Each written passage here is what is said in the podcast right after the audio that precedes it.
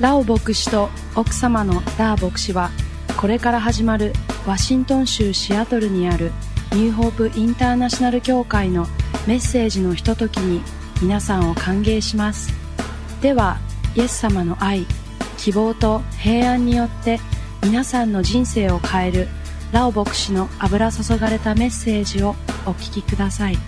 またこの CD はどうぞご自由に複製し必要としている方々に配りになってください Okay, let us pray that God will teach us today. 神様が私たちを教えてくれるように共に祈りましょ Thank you, Father, for your word. う。天のお父様、あなたの御言葉を感謝します。Your word is very precious. あなたの御言葉はとても貴重です。We love your word. 私はあなたの御言葉を愛しています。Renew our mind, Lord, with your word. 私たちの考えをあなたの教えによって新しくしてください。As we hear the word of God today, may your Holy Spirit teach us. 神様あなたの御言葉を聞くとき、聖霊様が私たちに教えてくださいますように。Give us a clear understanding and revelation from heaven. どうぞ私たちに理解する力、そして天からの啓示を与えてください。Increase our faith, Lord. 私たちの信仰を大いに増してください。We want to be people of faith. 私たちは信仰のものとなりたいと思います。In Jesus' name we pray. イエス・キリストの皆によって祈ります。Amen.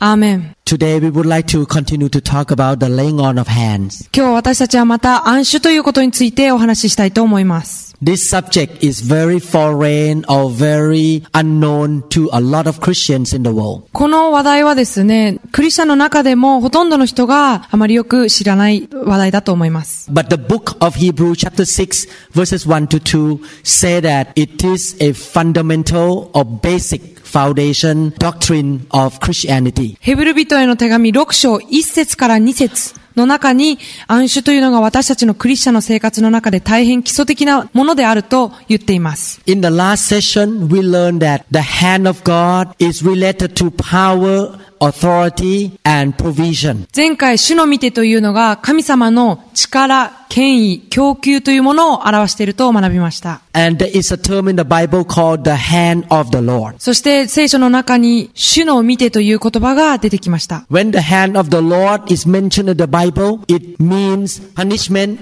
or judgment of God. 主の見てという言葉が聖書の中で神様の裁きや刑罰という風にも出てきました。It also means God's presence or anointing of the Holy Spirit. また同様に神様の臨在、そして精霊の油注ぎという意味を含むということも学びました。It also means God help and God's protection. そして神様の助けや神様の守りということも学びました。I have decided long time ago that in my daily life, I want the hand of God to be upon me. 私は神様の御手が私の人生の上に留まってほしいと神様にそうお願いしました。私はもっと油注ぎが欲しいと神様に何年も前に神様にお願いしました。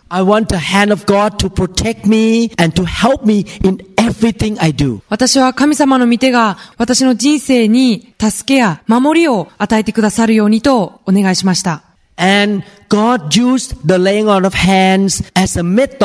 To impart or transfer the blessing from heaven into his people. そして神様は暗種という方法を神様の祝福として人々にそれらが渡ることや分け与えられることの方法として使いました。Actually, the laying on of hands was mentioned already in the Old Testament. 事実、暗種はもう旧約聖書の中ですでに書かれています。For example, in the time of Moses, when the priests want to make atonement or to set God's people free from sin, they will lay hand on the animal sacrifice. 旧約聖書の中で、モーセの時代に、その人間が自分の罪をあがなうために動物に手を置いて、そこに自分の罪をかぶせ、動物を殺すことによって、自分の罪をあがなってもらうということをしていました。For example, in Leviticus chapter 8 verse 14, 例えば、レビキ8章14節の中には、the Bible says, and he brought the bull for the sin offering. Then Aaron and his son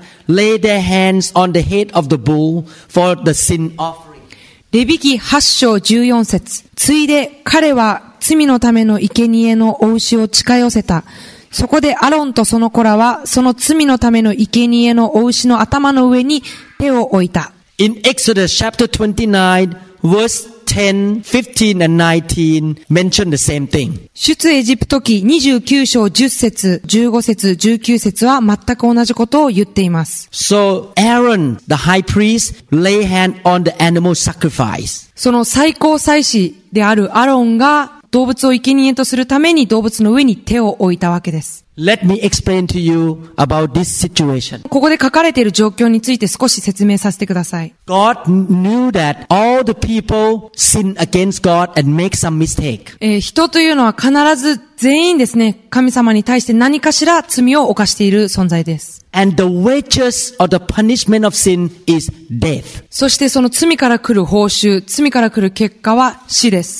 But God doesn't want us to die. しかし神様は私たちに死んでほしくないと思っているわけです。He wants us to go to heaven. 神様は私たちに天国に行ってほしいと思っておられます。Before Jesus came into the world, the children of Israel have to bring in perfect animal without any defect at all. イエス・キリストがこの世に来られて私たちの罪をあがないをする前は、旧約聖書の中で人間は一番最高の動物をその生贄として捧げる必要がありました。The high priest was a representative of the whole congregation of the whole nation, lay hand. そしてその祭司というのは、すべての民の代表として動物に手を置くことで、その罪を動物に負わせたわけです。This represent transferring the sin of the whole nation into the perfect animal. この手を置くという行為は何を表しているかというと、すべての民の罪をその上に被せる、この罪が全く傷のない動物に渡るようにという行為を意味しています。So the animal received the sin and the punishment of sin of the whole nation and then the whole nation received the perfection from that animal. 罪が動物に行くことで、自分たちの罪の清めというものを受け取るわけです。After that, they kill the animal because the animal have to pay for the price of the sin of the whole nation. 動物がその後手を置いて祈られて罪が動物に渡った後、その動物が殺されることで、その民の罪はあがなわれたわけです。So instead of being dead in sin, animal died for them. なので人間が罪のために死ぬ代わりに、その動物が人間の罪をあがなって死んだわけです。That laying on of hand is transferring the sin into the animal. この類の暗種というのは、動物へ罪が渡ることを表します。But thank God today we don't have to do that anymore. 感謝すべきことに、今日私たちはこれらをする必要がありません。Because Jesus is the perfect Lamb of God. なぜならば、イエス・キリストが私たちの完全な羊となってくれたからです。When we believe in Jesus, our sin is put on into Him on the cross. 私たちがイエス・キリストを信じるとき、私たちの罪がその十字架にかかったイエス・キリストの上に完全にのしかかったわけです。There is an exchange that He will give us His perfection and He receive our sin. それが完全な清めというものをイエス・キリストと交換するというのが十字架でした。So He died like those animals in the Old Testament for our sin. なので、旧約聖書でいう動物が殺されたのと同様に、イエス・キリストは十字架の上で亡くなられたわけです。Thank God as Christian today, we don't have to kill animal anymore. クリスチャンとして今日私たちがもはや動物を殺す必要がないことを本当に感謝すべきだと思います。Jesus died one time for all humanity. イエス・キリストは罪を全部背負ってくれたので、私たちはもはや動物を殺す必要がありません。When you put your faith in Jesus, your sin is transferred to Him and you receive His righteousness and you become righteous. あなたがイエス・キリストに信仰を置くとき、あなたの罪は全部イエス・キリストに、あの、渡り、あなたはその清さを代わりに受け取ることができます。And He died to pay for your sin. そしてイエス・キリストはあなたの罪をあがなうために死なれました。So we don't call Christians sinner anymore. なので私たちはクリスチャンをもはや罪人と呼ぶことはありません。We call Christian the righteous saint of God. 私たちはクリスチャンを正しい正義の人、清められた人と呼ぶことができます。In the book of Leviticus chapter 16 verses 21 to 22. Leviticus 16, 21 to 22. レビキ16章21節から22節レビキ16章21節から22節をお読みしましょう。These scriptures talk about the same issue here. これもまた、先ほど言った動物に罪が行き渡るという意味の暗衆と同じ内容を話しています。レビキ16章21節から22節アロンは生きているヤギの頭に両手を置き、イスラエル人のすべての咎とすべての背きを、どんな罪であってもこれを全部それの上に告白し、これらをそのヤギの頭の上に置き、係の者の手でこれを荒野に放つ。そのヤギは彼らのすべての咎をその上に追って、不毛の地へ行く。彼はそのヤギを荒野に放つ。So the goat received the sin of the nation of Israel. ですからここでヤギがイスラエル人のすべての咎を背負ったわけです。And this goat was released into the wilderness as punishment. そしてこのヤギは、その罪の罰のために荒野に放たれたわけです。Okay, we are talking about the Old Testament right now. We are not talking about the church today. 私たちは今日の教会を話していないので、これよく注意してください。これはあくまでも旧約聖書の中の話です。You don't need to have goats in your church. あの、皆さんは教会でヤギを飼う必要がありませんので安心してください。I just want to show you that the, laying out of hand was practiced in the Old Testament. 皆さんなんでこの箇所を読んだかというと、暗種というのが旧約聖書の中でも行われていたということを示すためにここをお読みしています。Not only for transferring the sin, but laying on of hand was for also judgment. 罪がその相手に渡るだけではなく、裁きであるということも読んでいきましょう。Leviticus 24:14, レビキ24章14節レビキの24章14節 take outside the camp him who has cursed, then let all who heard him lay their hands on his head, and let all the congregation stone him.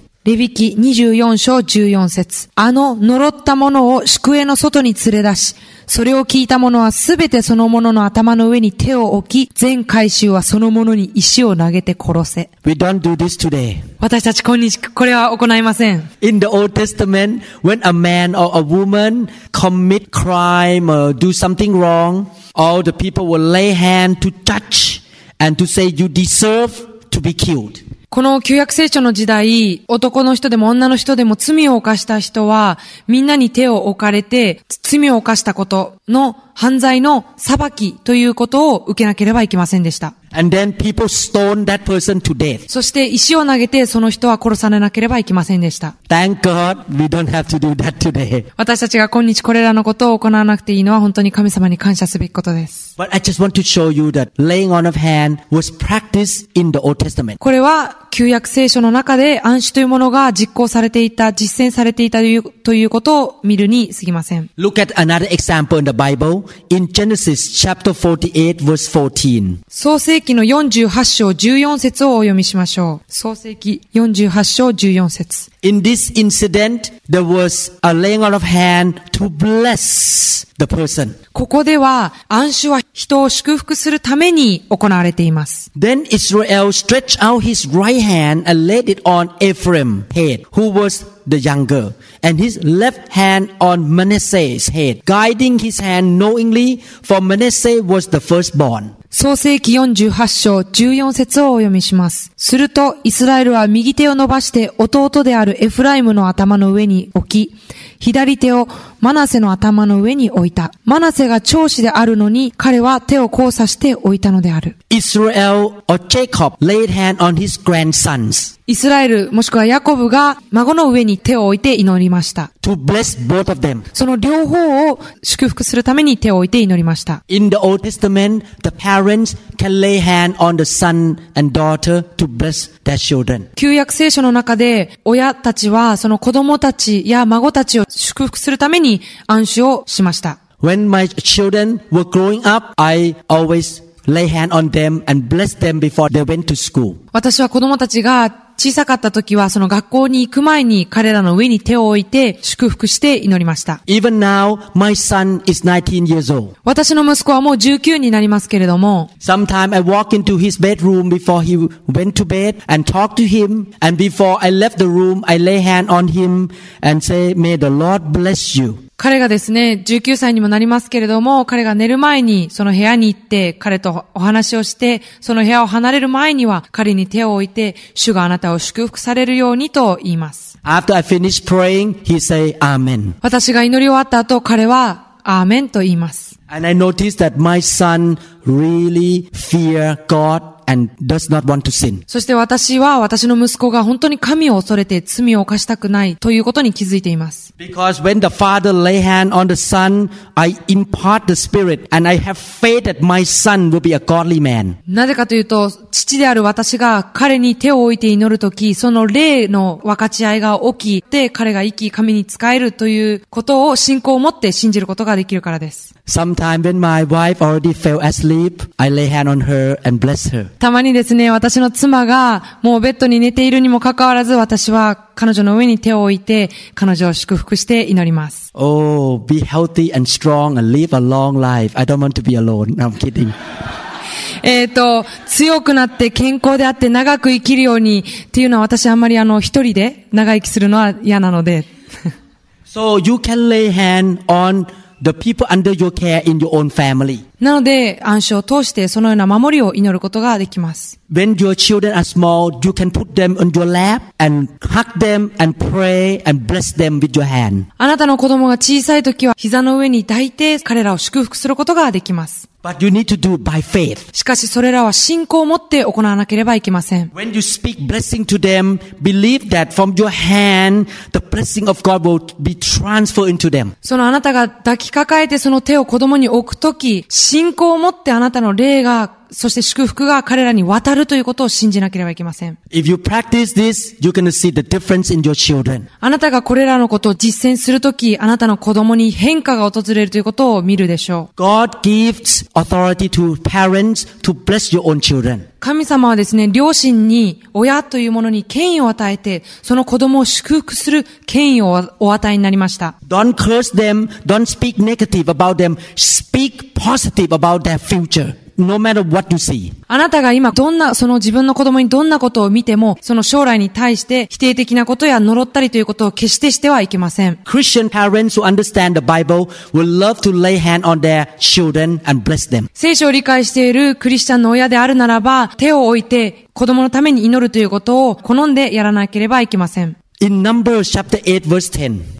Numbers chapter 8 verse 10. 民数記8章10節 So you shall bring the Levites before the Lord, and the children of Israel shall lay their hands on the Levites. 民数記8章10節民数記8章10節お読みします。レビ人を主の前に進ませる。イスラエル人はその手をレビ人の上に置く。So, in this situation, God appointed the Levites to work in the tabernacles. ここでは神様はレビ人を天幕の周りで使えるようにと指名しました。And God asked the people to come and lay hand on the Levites to bless them so that they can perform their job very well. そしてレビ人が手を置いて祈られることでその働きが祝福されるようにとしました。I'll give you example. Maybe one day in your church, you all decided by the leading of the Lord to appoint one person to be a pastor. 例えばの話ですけれども、ある日この教会で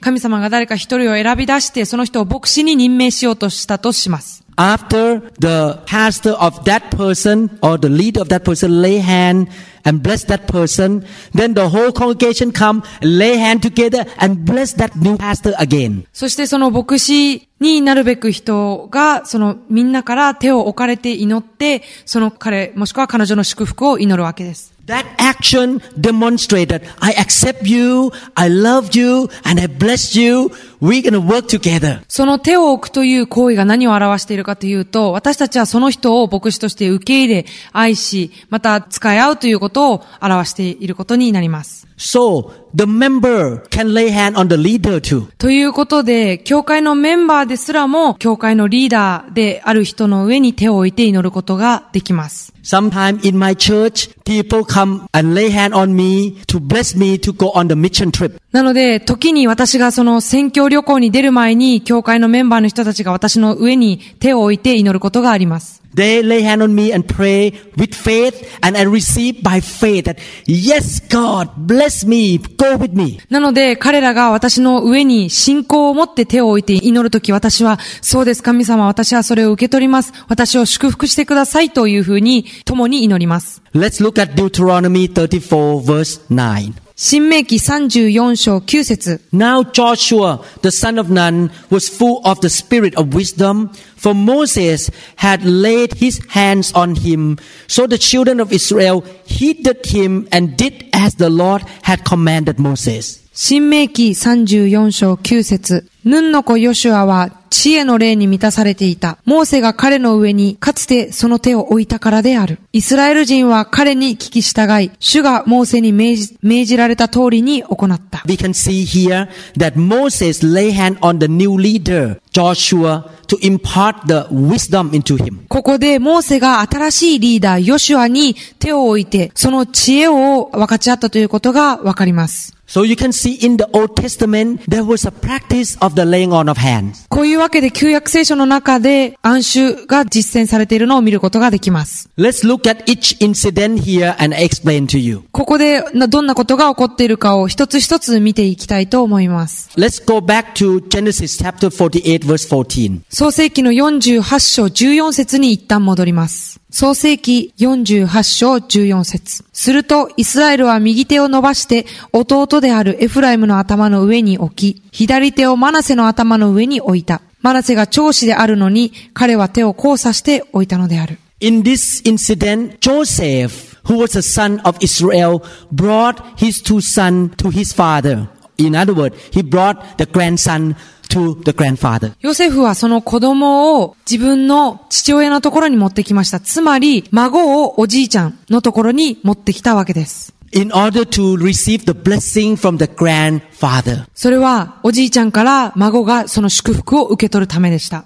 Normally, in the Jewish culture, the right hand is the hand of greater blessing and greater authority. ユダヤの文化の中では、右手というのはその権威を表します。You remember the Bible say Jesus went up to heaven and seated at the right hand of the Father. 皆さんも覚えているかと思いますけれども、新約聖書の中でイエス・キリストが天に上げられて、天の御座の右側に座ったというふうに書いてあるのを覚えていると思います。According to the Jewish culture, right hand is the position of the greatest authority. ユダヤの文化の中では、右手というのは偉大な権威の象徴とされています。Normally, the eldest son would be receiving the greatest blessing through the laying of hand on the right side. 通常はですね、その右手を持って長子を祝福するわけです。But in this incident, the Holy Spirit worked in the heart of Israel or Jacob to put the right hand on the younger brother Ephraim. しかしこの時ですね、イスラエルを導いて、長子ではなく、その2番目の息子に権力の象徴である右手を置いたわけです。And he put the left hand on the oldest son Manasseh. そして、左手を長子であるマナセの上に置きました。 In fact, Joseph was very surprised because that was against the culture. え、ヨセフは、それが、その文化に反することだったので、事実ヨセフは大変驚きました。He wants Manasseh to receive greater blessing as the oldest son. But God decided the younger son will be blessed more. しかし、神様はその長子ではなく2番目の息子がより祝福されるようにと許されたわけです。What we learn from this story is that number one, as parents, you can lay hand on your kids or grandkids to bless them. ここから学べることの一つに、あなたは自分の子供もしくは孫を手を置いて暗守という形で祝福することができます。I want to encourage parents before you go to work, you lay hand on your kids and say, be healthy, be strong, love God, be filled with the Holy Spirit. 皆さんに、あの、特に親の方に励ましたいのは、仕事に行く前に子供の上に手を置いて、神様があなたのことを愛している、祝福しているよというふうに祈ることをお勧めします。God gives you authority to bless your children. 神様はあなたに子供の上に権威をお与えになって、その子供を祝福するようにとされました。And when you lay hand and pray or speak blessing to them, you do it by faith. そしてあなたがその祝福を手を置いて祈るとき、あなたはそれを信仰を持って行わなければいけません。In the same way, in the church, as a spiritual parent, a pastor like me, I lay hand on my members to bless them. と同様に、教会の霊的な父である私のような牧師はですね、メンバーの人たちの上に手を置いてその祝福を祈るわけです。So when you come to the prayer line, don't come like a tradition. Okay, we have tradition laying on of hand. No, you come and have faith that my spiritual father is blessing me right now. なので皆さんがその暗種の列に並ぶとき、どうかその、あ、またこういった儀式だというふうに思ったりせずに、いや、霊的な父が私を祝福する、そのような信仰を持って、えー祈りを受けてください。In fact, there are a few medical doctors who study about the laying on of hand in the scientific way. ある医者がその暗種について科学的な根拠を研究した人がいます。 I'm not going to go into the detail, but the doctors find out that the hemoglobin or enzyme in the body on the person who get lay hand on, they study, find out that it's stronger than people who never be lay hand on. うん、interesting. ということで、あのーその医者、研究した医者が発見したことは、詳細には触れませんけれども、手を置いて祈った人のヘモグロビンといって、その貧血のとかがわかる値ですね。それの値が増えていたりとか、体の免疫などが強くなっているということを発見しました。I have been a pastor for 20 plus years 私は牧師としてもう二十数年になります。And I lay hand a lot. そして私はたくさん暗唱しています。So far, none of my members have cancer. これまでのところ私のメンバーの中で癌を患った人はいません。I have not performed any funeral ceremony on my members even one time. 私は一度も葬式をまだ挙げたことがありません。They receive blessing from their spiritual father all the time. それはですね、霊的な父から祝福を常に受け取っているからです。So far, no kids in our church backslid or do bad things. これまでのところ、今、教会に集っている子供たちがキリストから離れて、教会から離れてしまったりとか、何か悪いことをしたりということをしてのを見たことがありません。Because the spiritual father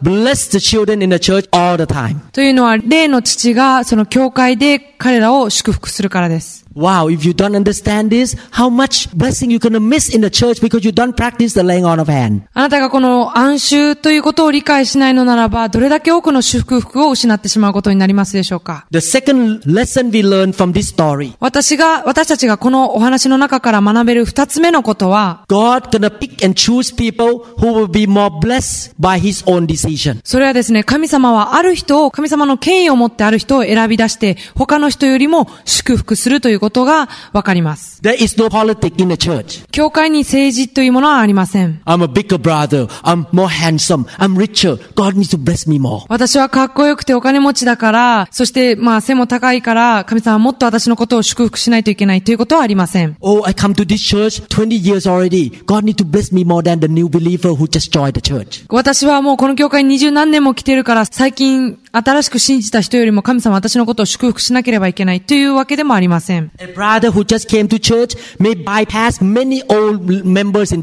その新しく来たメンバーがずっと集っていたメンバーよりもその信仰的にもどんどんどんどん成長するということはあり得るわけです。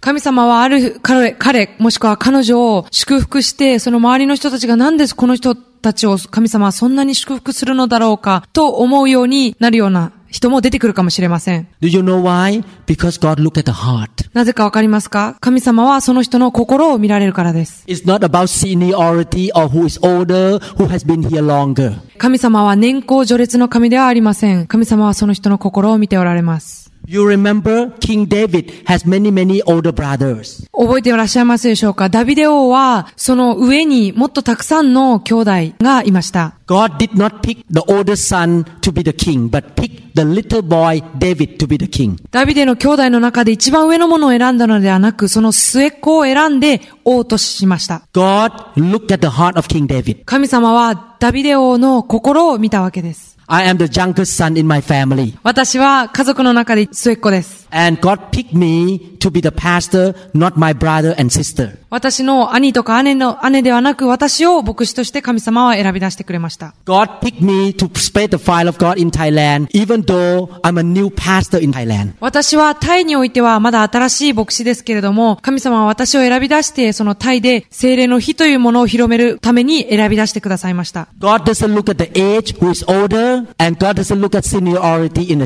神様は年齢とか誰がその教会で年を取っているということを見ていません。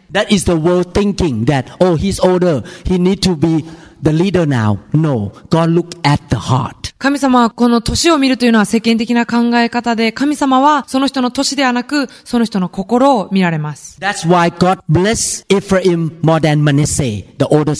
なので神様はマナセよりもエフライムを祝福したわけです。So in the church, we should practice the same thing. Let's look at each other heart, not just how many gray hair on the head. なので私たちはどれだけその人が白髪を持っているかということではなくって、その一人一人の心を見ていきましょう。Uh, how handsome he is. God doesn't look at your handsomeness. あと、皆さんがどれだけかっこいいかとか、可愛いか美しいかということを見ていません。Let us have the right heart that God is ready to bless us. 神様が私たちを祝福してくださるという準備を持っていきましょう。Look at another situation in the Old Testament. 旧約聖書の中のまた別なところを見てみましょう。When Moses was old, 120 years old, he was ready to be with the Lord. えーモーセが120歳になった時、彼は天国に行く準備ができていました。And God knew that there must be another leader to replace him. 神様は、なのでそのモーセの代わりに誰かリーダー、代わりにリーダーとなるべき人がいるということを知っていました。Look at Numbers chapter 27 verses 18 to 20. 民数記27章18節から20節 And the Lord said to Moses, Take Joshua the son of Nun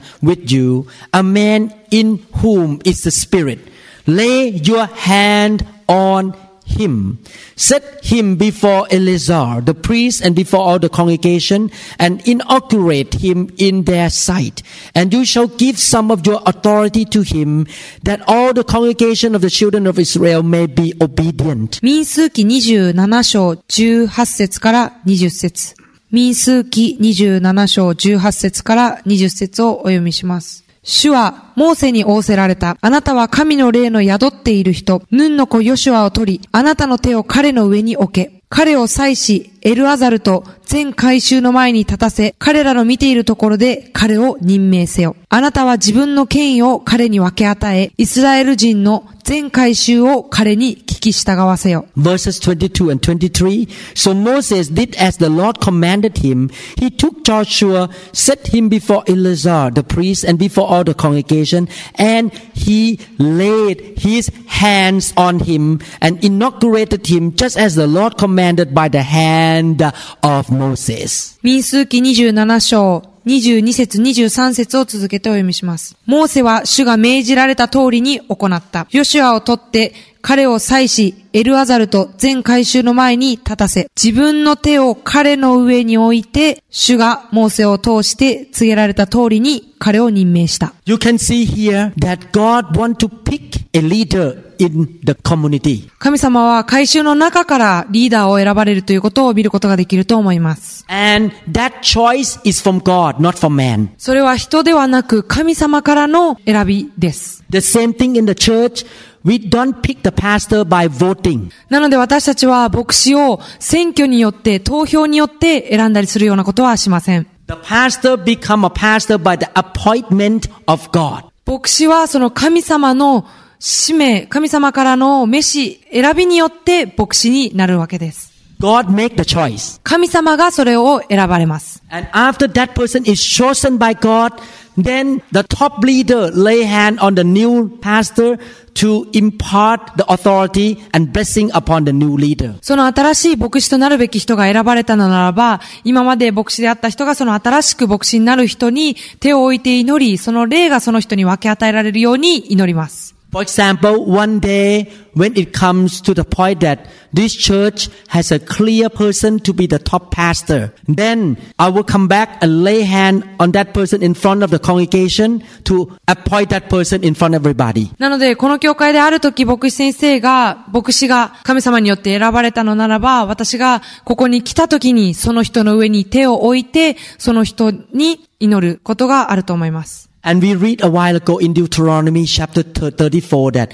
when Moses lay hand on Joshua, the spirit of wisdom went into him or transfer into him. 先ほど新明記34章でお読みした通りに、モーセがヨシュアの上に手を置いて祈った時、その知恵が彼の上に宿ったと書いてありました。You see, we are living in the physical world. 私たちは、こう、肉体、肉を持った世界に生きています。You see the building, you see the light, you see the chair. This is all physical. あなたはですね、この建物とか電気とか椅子というものを見ます。これは物理的なものです。But there is also spiritual world that you cannot see with your own eyes. しかし私たちには霊の世界といって目に見えない世界が存在することも事実です。We lay hand, it's spiritual thing. 私たちが手を置いて祈る、暗唱するとき、それは霊的なことです。When the leader lay hand on people, spiritually there's something happen transferring into that person. 私たちが手を置いて祈るとき、霊的な分け与えというのが起こります。 Many times in my revival meeting, when I lay hand, some people had a vision. 私がリバイバル聖会の時に人に手を置いて祈るとき、ある人は幻を見ます。I could not see with my own eyes, but in the spiritual world, many balls of fire came down into the building. Big fire came from heaven, come, came down into the building. 私はこの肉眼の目で見ることはできませんが、私が祈るとき、その火の玉が多くその場に降り注いでいるのを霊の目で見ることができます。私たちは例の人であるべきです。この目に見える物理的なものだけに目を留めないでください。そして私たちはこの霊的な祝福を信仰によって受け取ります。In the spiritual world, something coming down from heaven and put into you. あなたが手を置いて祈られるときに必ず天から霊的なものが自分の上に降って宿るということを信仰を持って信じなければいけません。You don't see them, but you receive by faith. Yes, I receive it. 皆さんそれを肉眼の目で見ることはありませんけれども、霊的な目を持って、はい、私はそれを受け取りますというふうに信じなければいけません。And a few days, a few months later, you see the change in your life. Wow, I have more faith. Wow, I have more wisdom than before. そして数ヶ月もしくは数日後にあなたはこういうことに気づくでしょう。わあ、もっと信仰がある、もっと知恵が与えられているということに気づくでしょ Wow, now my boss give me a lot of favor. う。わあ、今度は私の上司がたくさんの行為を私にくださっている。Wow, in the past when I play piano, everyone fall asleep. Now when I play piano, the anointing flow in the room. わあ、前私がピアノ弾いてた時はみんな寝てたのに、今度私がピアノ弾く時には今度皆さん、あの、油注ぎを感じているじゃないか、というような変化を感じるようになるかもしれません。Because you come to this meeting and receive the anointing in the spiritual realm. というのはですね、このようなし正解に来て、あなたが霊的な世界で起こっているその油注ぎというものを受け取って帰るからです。The way you teach, the way you share is different because you have more power and anointing. あなたの教えというものや、教えや説教というものが変わってくるでしょう。というのは、天からの油注ぎを受けるからです。Moses lay hand on Joshua so Joshua can have wisdom and authority and power to lead God's people. モーセがヨシュアに手を置いて祈って祝福を分け与えることで、ヨシュアがその民を導くことができるその知恵や祝福をいただくことができました。I want to help you to see this. Who eventually get the most blessing? これは最終的に誰が祝福を一番もらうかということをちょっと皆さん注意して考えてほしいのですが、The children of Israel got the blessing. 結局はイスラエルの人たちが祝福を受けるに至ります。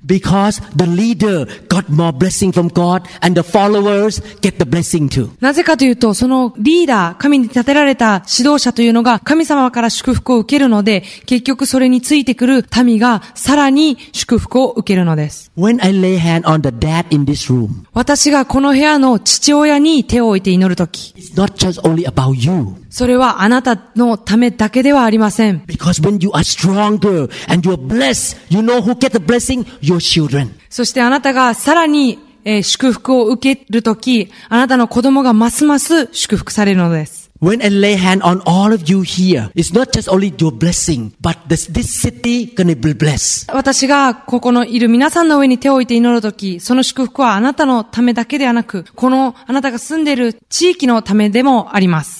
For example, I lay hand on Mr. Sasaki, and Mr. Sasaki have more faith, and one day 10 people come in, he can take care of 10 people in the church. 例えばですけど、佐々木さんの上に手を置いて祈って、彼が信仰によって信仰が成長したとき、また彼が新しく10人の人を連れてきた後はですね、佐々木さんがまたその新たな10人の人をお世話することができるようになります。So when you are blessed, people around you are blessed. なのであなたが祝福されるとき、あなたの周りの人も祝福されます。That's why the devil doesn't want the laying on of hand in the church. なので、悪魔は教会の中で暗守が行われることを嫌うわけです。That's why the devil tell you when we lay hand, run out the door so that you don't get the blessing. なので、悪魔はあなたが暗守を受けるときに、ここから出てきなさい。そうすることであなたは祝福を受けないだろうというふうに、そそのかすわけです。Because the devil knows that if you are touched and blessed and receive from God, not only you are blessed, but people under you, everybody gonna be blessed by you. なので悪魔は、そのあなたが暗守を受けて祈ったとき、あなたの周りの人も祝福を受けてしまうので、暗守を受けるときにあなたが早くこの部屋から出ていくようにというふうに脅すわけです。The devil cannot lie to those listen to this teaching anymore. しかしですね、もうこの教えを聞く人はもう決して悪魔に騙されることはありません。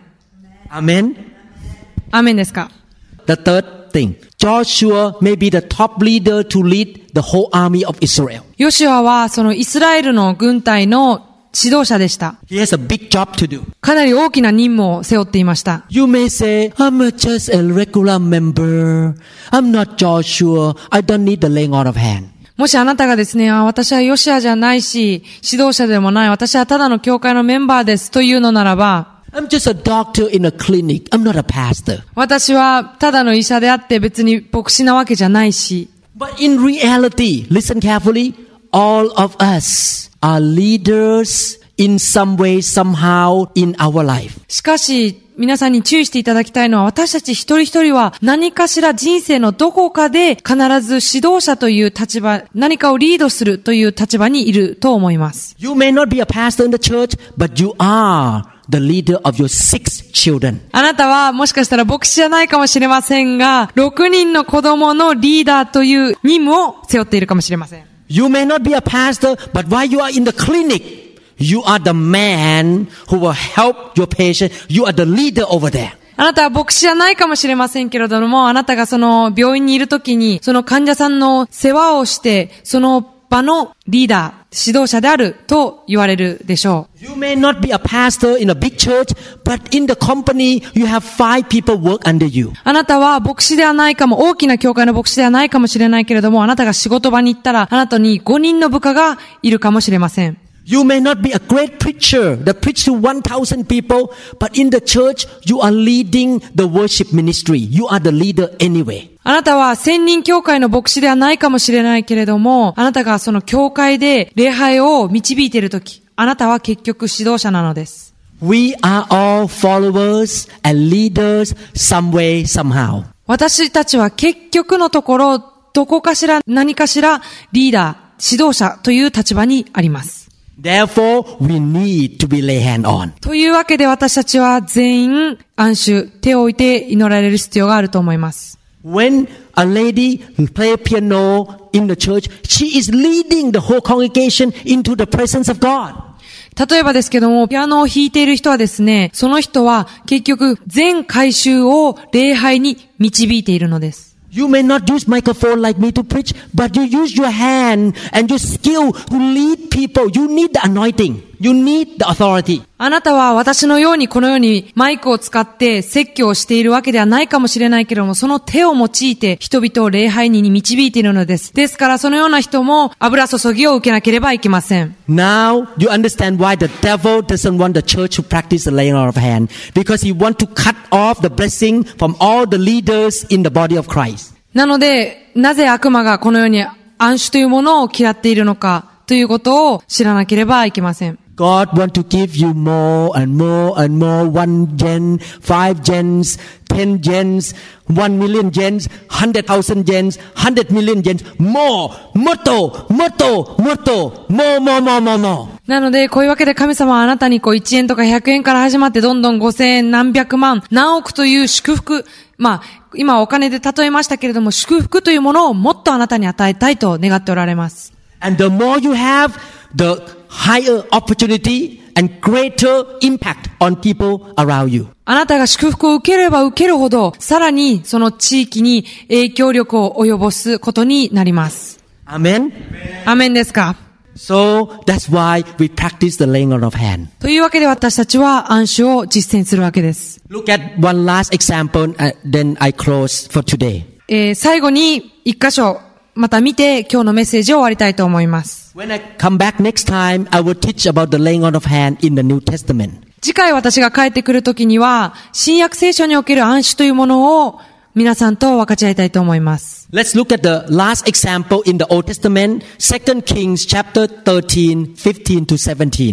第二列王記13章15節から17節をお読みしましょう。第二列王記13章15節から17節。2 Kings 13, 15 to 17. 第二列王記13章15節から17節 And Elisha said to him, Take a bow and some arrows. So he took himself a bow and some arrows. Then he said to the king of Israel, Put your hand on the bow. So he put his hand on it. And Elisha put his hands on the king's hands. And he said, Open the east window. And he opened it. Then Elisha said, Shoot. And he shot. And he said, The arrow of the Lord's deliverance and the arrow of deliverance from Syria. For you must strike the Syrians at Aphek till you have destroyed them. 第二列王記13章15節から17節エリシャが王に 弓と矢を取りなさいと言ったので、彼は弓と矢をエリシャのところに持って行った。彼はイスラエルの王に弓に手をかけなさいと言ったので、彼は手をかけた。すると、エリシャは自分の手を王の手の上に乗せて、東側の窓を開けなさい、と言ったので、彼がそれを開けると、エリシャはさらに言った。矢をいなさい。彼が矢をいると、エリシャは言った。主の勝利の矢、アラムに対する勝利の矢。あなたはアフェクでアラムを撃ち、これを立ち滅ぼす。In this situation, a king of Israel was facing an army from Syria from the east. この状況はですね、シリアというイスラエルの東にある国からイスラエルの王が恐喝されていました。Actually, Elisha was very sick and close to death at that time. 事実エリシャはこの時、本当に病に倒れてもうすぐで死にそうな状況でした。そして王は、もしかしたらこの戦いに負けてしまうかもと大変懸念していました。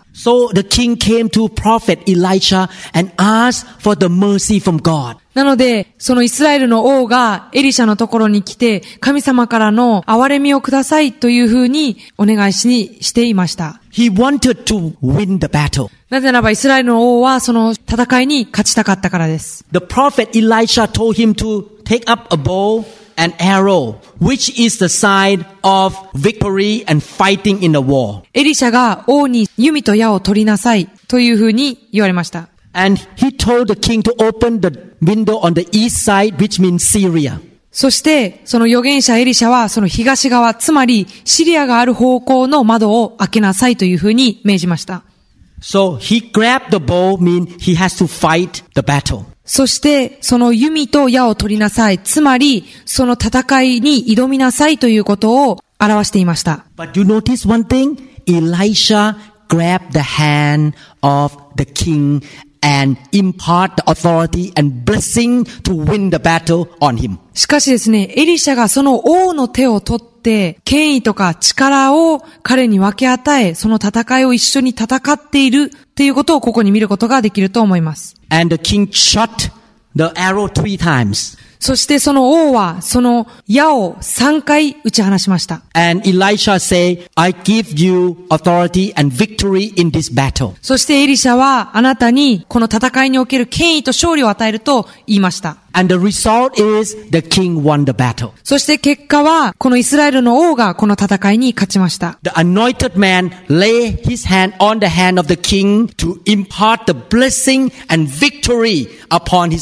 その油注がれた者が王様の上の手を置いたとき、その祝福と勝利が彼の上に宿りました。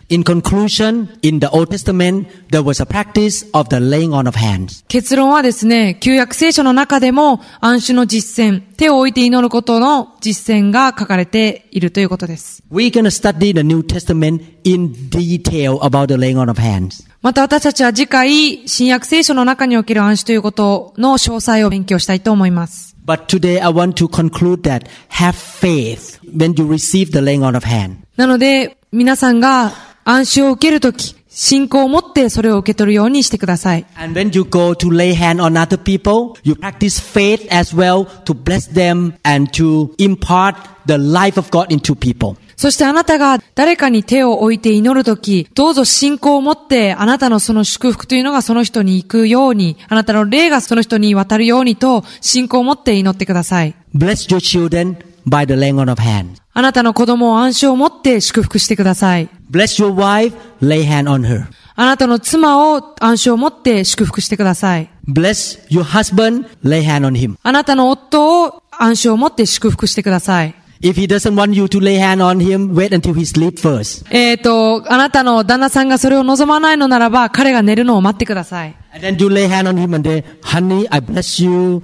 God be with you. You can be a godly man. そして、旦那さんが寝た後ですね、神様があなたを祝福して、あなたが神の男となるようにというふうに祈ってください。I believe if you keep doing this by faith, you're going to start to see the change in your family and in the church. あなたがこれらを信仰を持ってやり続けるときに、あなたがその教会やその人に変化が起きるというのを必ず見るようになります。Remember the Bible say, ask, it will be given to you. Seek, you shall find. Knock, and the door will be open. 聖書の中では求めなさい、そうすれば与えられます。叩きなさい、そうすれば開かれます。探しなさい、そうすれば見つかります。という言葉があります。God has unlimited victory, power, and grace for you. You need to receive them. 神様は無限大の勝利と恵みと祝福をあなたにお持ちです。これらをあなたは受け取らないといけません。And God give all these things to you through the laying on of hands. そして神様はこれらのことを暗衆、手を置いて祈ることによってあなたにお与えになることができます。Amen. アーメンですか How many people from now on will receive from God by faith? これから神様に信仰によってこれらのことを受け取りますという方はどれぐらいいらっしゃいますでしょうか How many people say, I'm gonna lay hand on people under me? そして私は私の下にいる人たちに暗衆を持って暗衆を手を置いて祈る、祈りますという方はどれぐらいいらっしゃいますでしょうか I want to say one thing. When I say lay hand, I don't mean you have to do like a religious way. In Jesus' name. あの、暗衆、手を置いて祈るという時にですね、今、ラオ先生がやってくれたように、こう、宗的宗教的な形で、こう、はぁーみたいな感じで手を置いて祈る必要はありません。Sometimes I sit in my car and I just grab the hand of my wife and I pray and bless her while she's driving. 運転中の時でもですね、隣に座っている妻の手を軽く握って、彼女を祝福しますというふうに祈ります。But when I grab her hand, I believe something good in heaven is imparted into her, transfer into her. そして私がその彼女の手を握って祈るとき、その天からの何か良いものが彼女に行くという信仰を持って祈っているわけです。 When the guests come into the church and you say, Ohayo gozaimasu, and then you shake hand or touch the shoulder and you say in your heart, healed, get saved. そしてあなたがその新しい、まだクリスチャンでない方や新しい方が教会に来て、あなたがおはようございますと挨拶をしてですね、握手とか肩にこう手を当てるときに、私は心の中で救われるように、癒されるようにというふうに思っています。By faith. Lay hand in a very natural way. このように自然な形で手を置いて祈るということを信仰を持って行うわけです。If we do this in the whole church, can you imagine everyone is blessed? これを教会の中でみんなが行うならば、教会は祝福されるでしょう。Amen. Amen. Thank you, Jesus. So I should stop here. あの、ここでやめたいと思います。I want to encourage all of you to work together to build the church. 私は皆さんにぜひ共に歩んで、共に教会を立て上げてほしいと思います。We have only one life to live. たった一度しかない人生です。We are not in this world just to make money, go to work, and die. 私たちはこの世の、この世に生きて、働いてお金を稼いで死ぬというだけのためではありません。We are here on earth to build something that will last for eternity. 私たちはこの世にいて、その永遠に続く何かを立て上げるためにこの世にいるわけです。And the only institution that will last for eternity is the church. そして永遠に続く何かというものはですね、教会しかありません。Other things, other companies, one day will be disappearing. 他の組織や会社というものはある日いつかな消えてなくなってしまうものです。I want to encourage all of you to pour out your life to build the church of God. 私は皆さんの人生をその教会を立て上げるということに注いでほしいと思います。Let's build the church of God together. 神様の教会を共に立て上げましょう。And God shall bless you. そうするとき、神様は必ずあなたを祝福してくださいます。Let's pray. 祈りましょう。Father in heaven, 天の父なる神様、tonight impart the blessing upon your people. あなたの教授、分け与えが人々の上に起こりますように。As you bless Joshua with the spirit of wisdom, you shall bless your people in this room with the blessing from heaven. ヨシュアが知恵を暗視によってもらったように、あなたがここにいるお一人一人の上に、あなたの祝福を注いでください。Build our faith, Lord, so that we can receive from you. 私たちの信仰を増し加えてください。そうすることによってあなたに、あなたからさらに受け取ることができるからです。In Jesus' name we pray. イエス・キリストの皆によって祈ります。Amen. Amen. Hallelujah. How many people have faith that you shall receive tonight? あなたがこの中で今日受け、受けるという信仰を持っている方どれぐらいいらっしゃいますでしょうか Be hungry. 上乾いてください。Cooperate with God. Whatever God is doing in your life, just flow with Him. 神様があなたの人生の中になされようとしていることとぜひ協力してください。それに抵抗しないでその流れに祈ってください。Don't quench the Holy Spirit. 聖霊様を消してはいけません。If God make you cry, go ahead and cry. Don't fight with Him. 聖霊様があなたを泣かせたい、な、泣かせたいなと涙が出てくるようならばそれらを止めてはいけません。When God moves, He is a gentleman. He will not force you to do anything. You need to cooperate with Him. 聖霊様は大変紳士的な方なので、あなたを強制的に何かさせるということはありません。なので神様があなたの上に働かれるとき、あなたはそれと協力してください。But we can be sure that God only give good gifts to His children. しかし神様はあなたに良いもの、神の子供に良いものしか与えないということを必ず覚えておいてください。He doesn't hurt you. He wants to bless you. 神様あなたを傷つけたいのではなくてあなたを祝福したいと思われています。Let us receive from the Lord tonight. 主から私たち今夜受け取りたいと思います。Amen. アーメン。Let's receive from the Lord. Uh, pray. 祈りを持って神様から受け取りましょう。このメッセージが皆さんに語られたことを期待します。ニューホープインターナショナル協会についての情報や他のメッセージ CD にも興味がある方は1-206-275-1042までご連絡ください。また協会のホームページのアドレスは www.newhic.org です。ぜひご覧ください。